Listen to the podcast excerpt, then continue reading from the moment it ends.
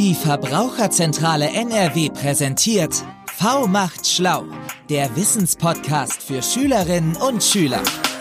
Hey, schön, dass du dabei bist. Ich bin Marie und arbeite bei der Verbraucherzentrale NRW. Wir beraten Verbraucherinnen und Verbraucher zu allen möglichen Themen, wie zum Beispiel zur Ernährung, zum Umweltschutz und zu Verträgen. In diesem Podcast machen wir dich fit für die Zukunft. Heute geht es um das Thema Energie. Sophie und ich zeigen dir, was dein Energieverbrauch mit dem Klima zu tun hat. Letztes Jahr war es total heiß und hat den ganzen Sommer nicht geregnet. Wir durften das Planschbecken nicht mehr voll machen, damit für alle genug Wasser da ist. Viele Pflanzen sind vertrocknet und auch die Tiere hatten Durst. Ich glaube, das kommt vom Klimawandel? Klimawandel. Diesen Begriff hast du in letzter Zeit wahrscheinlich schon ziemlich oft gehört. Als Klima bezeichnet man die Temperatur und das Wetter in einem bestimmten Gebiet über einen langen Zeitraum. Klimaforscherinnen und Forscher untersuchen, wie sich das Wetter und die Temperatur in diesem Gebiet im Laufe der Zeit verändert.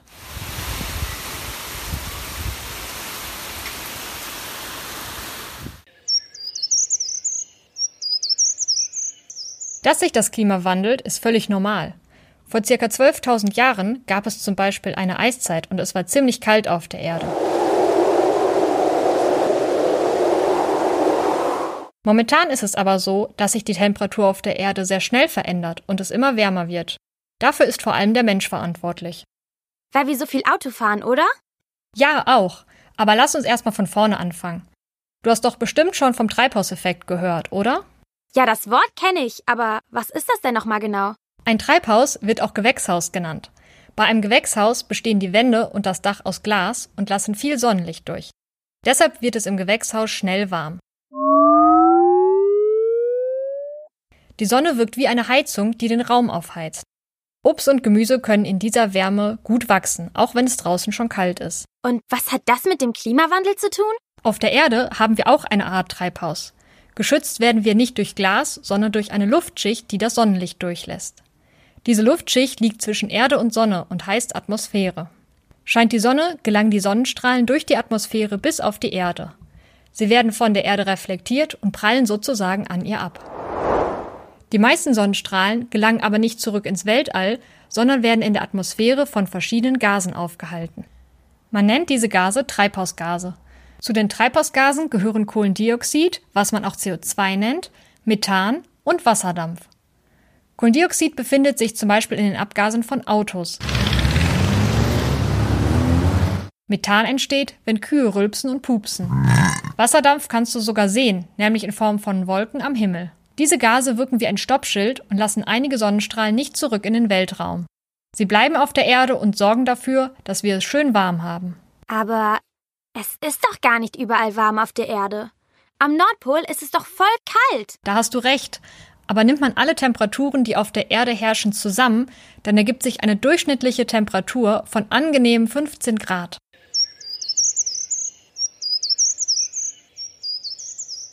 Gäbe es in der Atmosphäre keine Treibhausgase, die die Sonnenstrahlen aufhalten, wäre es hier dagegen ziemlich kalt, ungefähr minus 18 Grad. Das ist so kalt wie in deiner Tiefkühltruhe. Du kannst dir sicher vorstellen, dass das kein guter Lebensraum für Tiere, Pflanzen und Menschen wäre. Dann sind die Treibhausgase doch eigentlich gut und wichtig für die Erde. Ja, auf jeden Fall. Nur gibt es in der Atmosphäre mittlerweile viel zu viele Gase. Deshalb bleiben immer mehr Sonnenstrahlen auf der Erde und es wird immer wärmer. Wir Menschen produzieren Treibhausgase, indem wir fliegen, indem wir Auto fahren oder Milch trinken und das Fleisch von Kühen essen. Auch wenn wir warmes Wasser für die Heizung oder für das Duschen brauchen oder wenn wir Strom nutzen, entsteht CO2. Der Strom wird nämlich oft in riesigen Kraftwerken produziert, in dem Kohle verbrannt wird. Bei der Verbrennung von Kohle entsteht Wärme, die kann dazu genutzt werden, um den Strom herzustellen. Auch bei der Verbrennung von Gas und Öl entsteht Wärme. Die wird dazu genutzt, um das Wasser für die Dusche und die Heizung zu erhitzen. Leider entsteht bei der Verbrennung von Gas, Öl und Kohle nicht nur Wärme, sondern auch das klimaschädliche CO2. Und je mehr CO2 in der Luft ist, desto wärmer wird es auf der Erde. Genau. Und wenn die Temperatur steigt, schmilzt in Grönland und am Südpol das Eis. Betroffen davon ist zum Beispiel der Eisbär, da er nicht mehr genug zum Fressen findet. Er frisst nämlich Robben, die sich dann andere Plätze zum Ausruhen suchen. Weil es wenig andere Nahrung in seinem Lebensraum gibt, verhungert der Eisbär.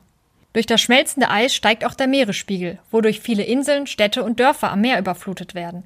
Viele Menschen müssen deswegen ihre Heimat verlassen. In anderen Teilen der Erde, zum Beispiel in manchen Ländern Afrikas, regnet es noch weniger. Der Boden trocknet aus und es bilden sich Wüsten.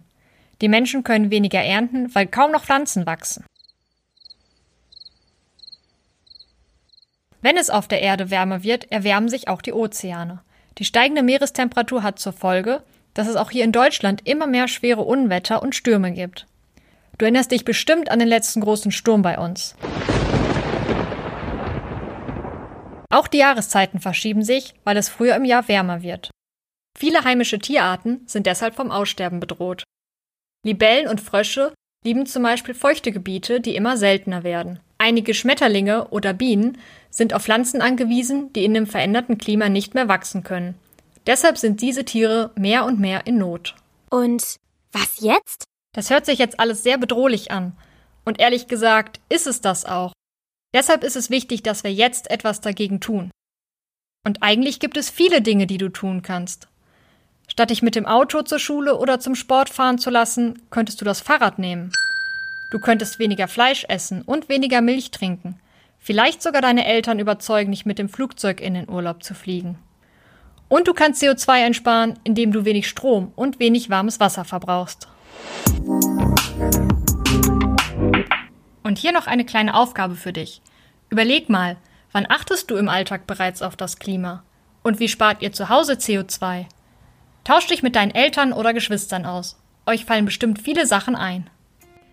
Falls du dir noch nicht alles zum Klimawandel merken konntest, findest du die Infos zur Folge auch auf unserer Internetseite www.verbraucherzentrale.nrw slash vmachtschlau.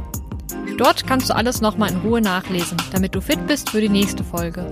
Darin geht es um die Frage, wo unsere Energie eigentlich herkommt. Ciao! Bis bald!